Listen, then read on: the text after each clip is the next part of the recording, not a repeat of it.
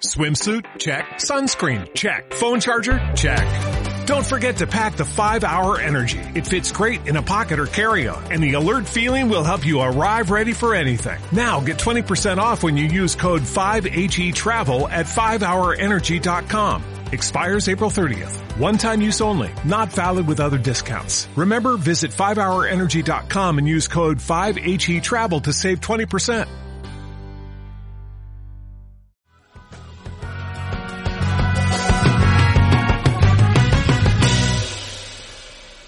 Bienvenidos al episodio número 3 de nuestro podcast No Somos Mad Men, un podcast de Visual Hall. El día de hoy le venimos a hablar de cómo manejar una crisis desde la comunicación digital. Mi nombre es Juan Hernández y aquí me encuentro con Jocelyn Goncalves. Jocelyn, ¿cómo te encuentras el día de hoy? Hola, eh, bueno, yo me encuentro muy bien, espero que eh, todos estén bien con toda esta situación de, del coronavirus. Teníamos rato que no hacíamos un nuevo episodio del podcast, hemos estado un poquito ocupados en diferentes proyectos, pero bueno, hoy eh, regresamos para hablarles sobre la crisis de marcas, estas crisis de, de reputación. Eh, antes que nada, quería primero comenzar sobre qué significa eh, una crisis de marca, o sea, porque hay gente que lo confunde un poco. Una crisis no es eh, un mal comentario en, en, las redes sociales, ¿ok?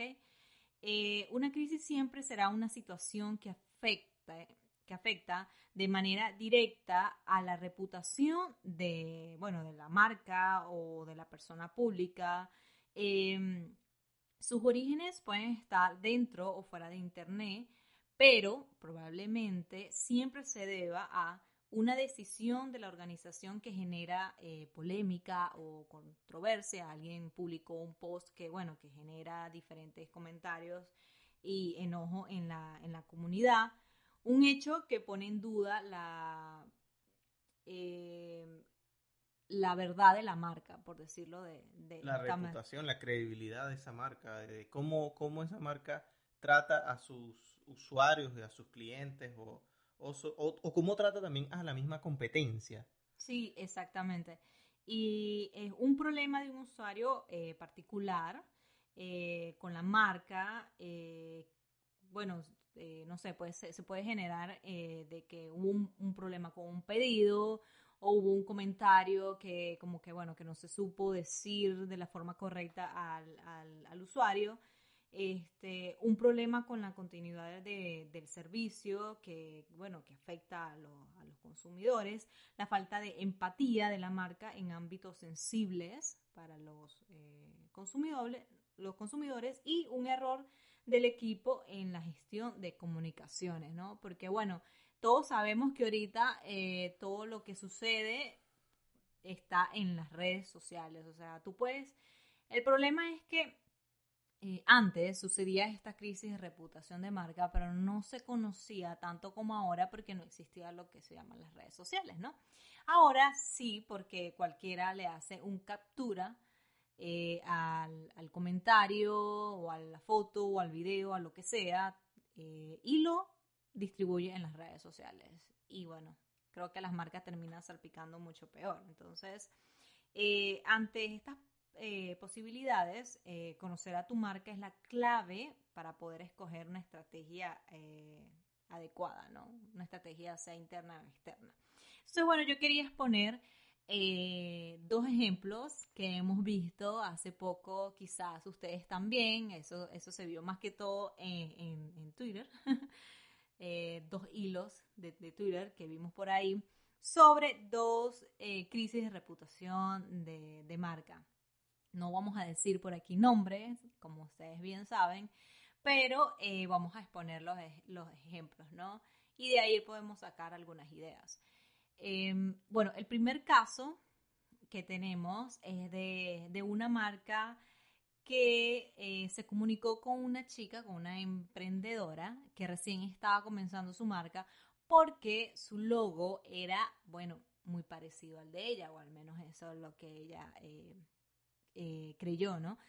Y le mandó un mensaje básicamente diciéndole como que la chica había copiado su logo, ¿no?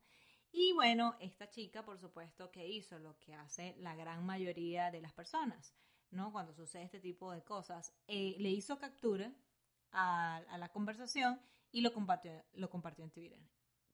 ¿Qué se generó? Se generó, bueno, todo lo que conocemos, toda esta crisis de reputación de marca, todas las personas atacando a esa marca, ¿no? Ese es el primer, el primer caso.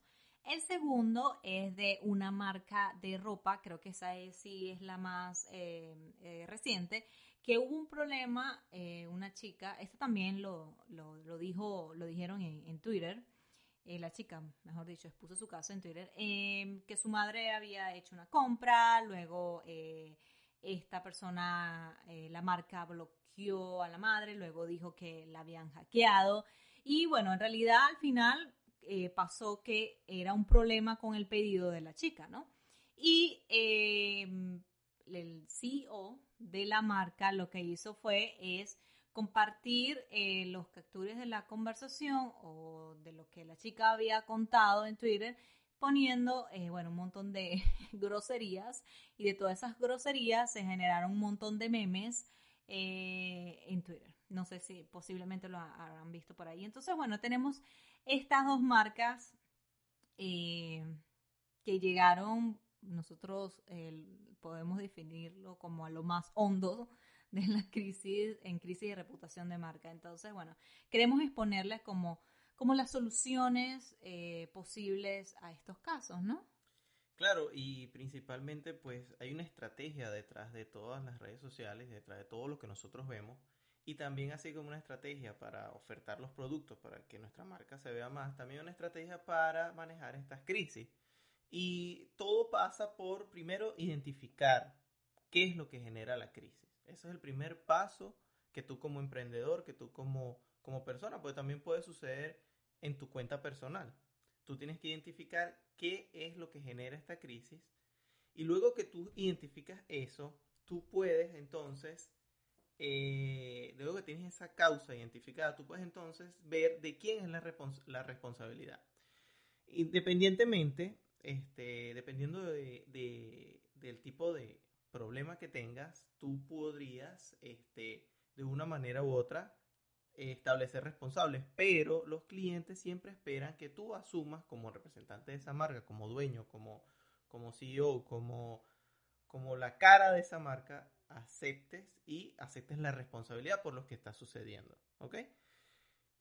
Una vez que tú aceptas esa responsabilidad, viene aceptar el error, ¿ok? Tú tienes que aceptar, bueno, nos equivocamos, es cierto, porque también sucede mucho que hay muchas fake news, hay muchas eh, personas malintencionadas, pues, que generan comentarios negativos para las personas que tienen su emprendimiento y no es algo que sea real. Entonces, primero, vemos que si la causa es real, si es algo que existe, tenemos que aceptar el error, ¿verdad? Y el siguiente paso que tenemos que hacer es establecer un vínculo afectivo, ¿ok? Dependiendo del caso, por ejemplo, de estos dos ejemplos que sucedieron recientemente, hay un caso que era eh, la marca principal atacando o, coaccionando de alguna forma eh, negativa a alguien más pequeño. Entonces, por supuesto que eso va a generar empatía en el público y las personas van a tomar lado y van a se van a identificar con el más pequeño. ¿Sí? Luego que, que en ese caso tienes que establecer un vínculo, tienes que salir a dar la cara, tienes que establecer una comunicación con tu comunidad, porque tanto personas de tu comunidad o de tu entorno vieron lo que sucedió, como personas del entorno de la persona que está alegando que se sintió atacada. Entonces tú tienes que salir a dar la cara, salir a dar una declaración para que las personas entiendan cuál es tu miedo y por qué tú actuaste de esa forma. En el caso, en el otro caso que también está reciente, pues es diferente porque es un cliente, ¿ok? En este caso tú tienes que comunicarte con ese cliente que está diciendo que, que, no puedes bloquearlo. Ese, ese, es un paso muy negativo que tú estás dando si tú bloqueas a alguien que te está haciendo un reclamo en las redes sociales por alguna causa. Lo que tú tienes que hacer es llevarlo a el offline. Tú tienes que sacarlo del, tienes que sacar esa conversación de las redes sociales y llevarlo, pedirle un número telefónico, establecer una llamada conversar con esa persona y ofrecerle una alternativa. Una vez que tú le ofreces una alternativa a esa persona, muchas veces eh, los clientes, los usuarios, eh, quieren es una respuesta a su problema. Como decía Jocelyn ahorita, quieren es que los escuchen y no puedes bloquearlo. Entonces, una vez que tú ofreces esa alternativa, entonces tú buscas un acuerdo positivo. Esto funciona, ambos ambos casos cierran en el acuerdo positivo. Ambos los casos varían es dependiendo hacia quién te diriges. En un caso te diriges a la comunidad aceptando el error, haciendo una declaración.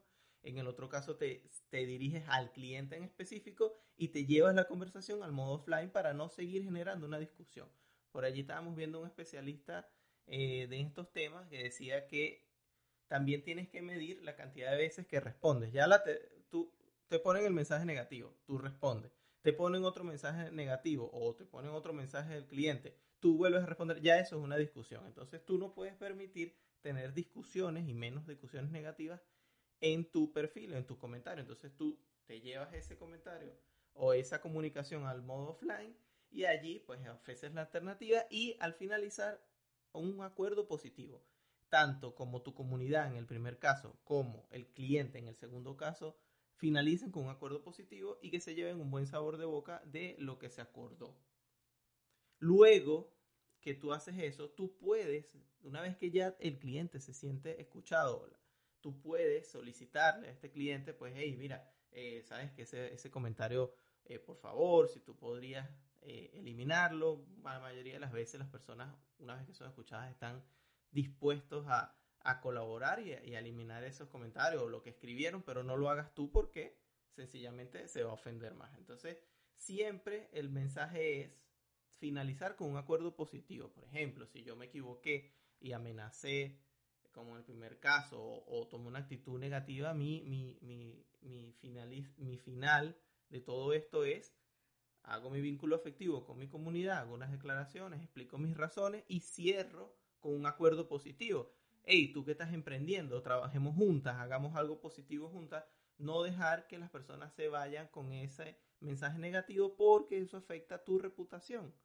Y tu reputación es el concepto que tengan las personas de ti a lo largo del tiempo. Entonces, estos son eh, estrategias y pasos que tienes que seguir que se aplican tanto para empresas como cuentas personales, todo tipo de eh, comunicaciones. Sí, eh, y otra cosa, no sé si, si alguien me pueda corregir, pero hasta ahora en estos dos casos yo no he visto en, ninguno de los dos casos que hayan salido a hablar sobre el problema, o sea, que hayan sacado un comunicado, o sea, haya habido una disculpa pública sobre todo este problema. Más bien, lo que yo vi es que se ignoró el problema eh, y se continuó así como que, bueno, no pasó nada, eh, vamos a continuar. Entonces, mm, en realidad esta no es una estrategia buena, realmente es una muy mala estrategia, porque es como, porque ignorar los problemas o ignorar ese problema que, que, ha sucedido eh, no es eliminarlo, todo lo contrario, las personas siempre van a recordar ese problema, o sea, recuerdan el problema este, y, y da como una impresión negativa porque de tu marca, en el sentido de que, o sea, yo a ver esa actitud de ese CEO, definitivamente yo digo, o sea, si esa persona es así, que es la representante de la marca, no me quiero imaginar cómo son sus productos o cómo resuelven, eh, eh, en dado caso de que yo tenga algún problema con alguno de, sus productos, ¿no? Alguno de sus pedidos. Entonces, eh, es muy importante eso. Cuando llega a un punto donde se genera una opinión pública tan grande, ¿no? En el que no hiciste el, primer paso, que dijo Juan, no hiciste el segundo paso, que no hiciste ni siquiera el tercer paso tampoco, no te comunicaste con el cliente, no hubo ninguno de esos dos pasos, ok, no hubo eso ninguno. Entonces, ¿cuál sería el siguiente paso? Bueno, lanzar un comunicado en disculpa y intentando explicar lo que sucedió. Ese es, eh, ese es eh, como, como lo, es, lo más importante que, que, debe pasar. Porque yo entiendo, y nosotros como, como bueno, este, personas que estamos todo el día con todo, con las marcas y eso, eh, podemos entender que cuando alguien insulta a tu marca o te dice estafador o en fin, todas las cosas negativas que una persona te puede decir, yo entiendo que eso puede herirte, por supuesto, o sea, es algo, eh, es algo normal, ¿no? Es nuestra marca, tanto que nos costó para llegar a donde, a donde hemos llegado. Pero cuando, sucede, suceden estas cosas, sea esta crisis de, reputación de marca o hay, no sé, un comentario negativo de la marca que colocaron en tus redes sociales, uno primero tiene que respirar. Primero respira, cálmate, ¿no? Porque en esa, en, esa situación, bueno, somos humanos, nos molestamos y eso. Entonces, yo creo que eso sería como el primer consejo ante todo esto, porque a veces cuando estamos muy enojados, decimos cosas o tomamos malas decisiones. Eso es lo que sucede. Entonces siento que, al menos yo opino de esa manera, en que, que estas dos marcas tomaron una decisión personal, ¿no? Eh, basada en sus propias emociones en ese momento, ¿no? Eh, yo sí yo veo que, no sé, una, emprendedora ah, tiene un logo que sea, sí, puede ser remotamente parecido al mío, en realidad yo me sentiría bien en el sentido de que esa, me sentiría como que, wow, he inspirado a alguien sea, he llegado a inspirarla a ella, ella capaz y se inspiró en mi marca y es como que normal, o sea, eh, no llegar a ese punto de que no, que ella me copió, que no sé qué, que me voy a poner brava, que la voy a insultar, que la voy a atacar, es completamente absurdo, o sea, quedas tú mal, ella nunca va a quedar mal, la que va a quedar mal eres tú. Entonces creo que eso es lo primero, ¿no? Las emociones son muy importantes y eso es algo que siempre lo hemos hablado y quizás más adelante en otro episodio podamos ahondar un poco más en eso porque sí me gustaría hablar sobre, em, sobre intentar no manejar tu marca con tus gustos eh, personales, con tus, eh, bueno, emociones personales, ¿no? Que, que eso muchas veces arruinan lo que es incluso la identidad de marca. Pero bueno, eso lo hablaremos después. Entonces, em, eh, así que bueno, yo creo que que por ahora este, este episodio ha quedado como, como bastante eh, completo. Yo sé que ustedes si tienen algunos comentarios nos los van a decir en nuestras eh, redes sociales. Así que bueno, eh, yo de verdad espero que estén muy bien en toda esta situación de, de, crisis que estamos manejando ahorita, hablando de crisis. Y muy importante, antes de que se me olvide, es que todas las marcas deben tener un manual de crisis. Quizás eh, en esta semana posiblemente podamos armar como un post, ¿no? Un post para explicarles más o menos un poco qué es lo que debe llevar un manual de crisis, en el que ese sería tu manual cada vez que sucede este tipo de cosas. Bueno, tú puedes... Em, sí, porque sabemos que también no solamente eh, las, las, redes sociales no las maneja una sola persona, sino que hay varias personas, entonces es importante que la empresa o la marca esté alineado, no sepan qué van a responder si sucede. Entonces ahí hay que hacer un poco de abogado del diablo para poder generar ese manual y saber qué es lo peor que puede pasar, qué tengo que responder, en cuánto tiempo tengo que responder, porque eso también forma parte de saber manejar una crisis, el tiempo de respuesta es muy importante. Entonces todos esos detalles pues lo vamos a ampliar un poquito en un post que vamos a hacer y para que ustedes tengan también una idea de cómo se hace si tienen alguna duda, si, si necesitan algún tipo de manual de crisis para sus marcas, pues estamos a la orden para ayudarlos y, y asesorarlos con esa información. Sí, así que bueno, muchas gracias por escucharnos y nos vemos en el próximo episodio.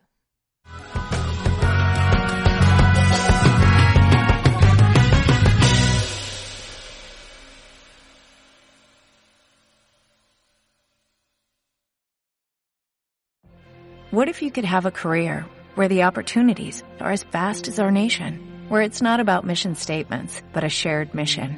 At U.S. Customs and Border Protection, we go beyond to protect more than borders, from ship to shore, air to ground, cities to local communities. CBP agents and officers are keeping people safe.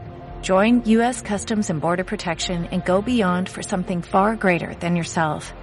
Learn more at cbp.gov/careers.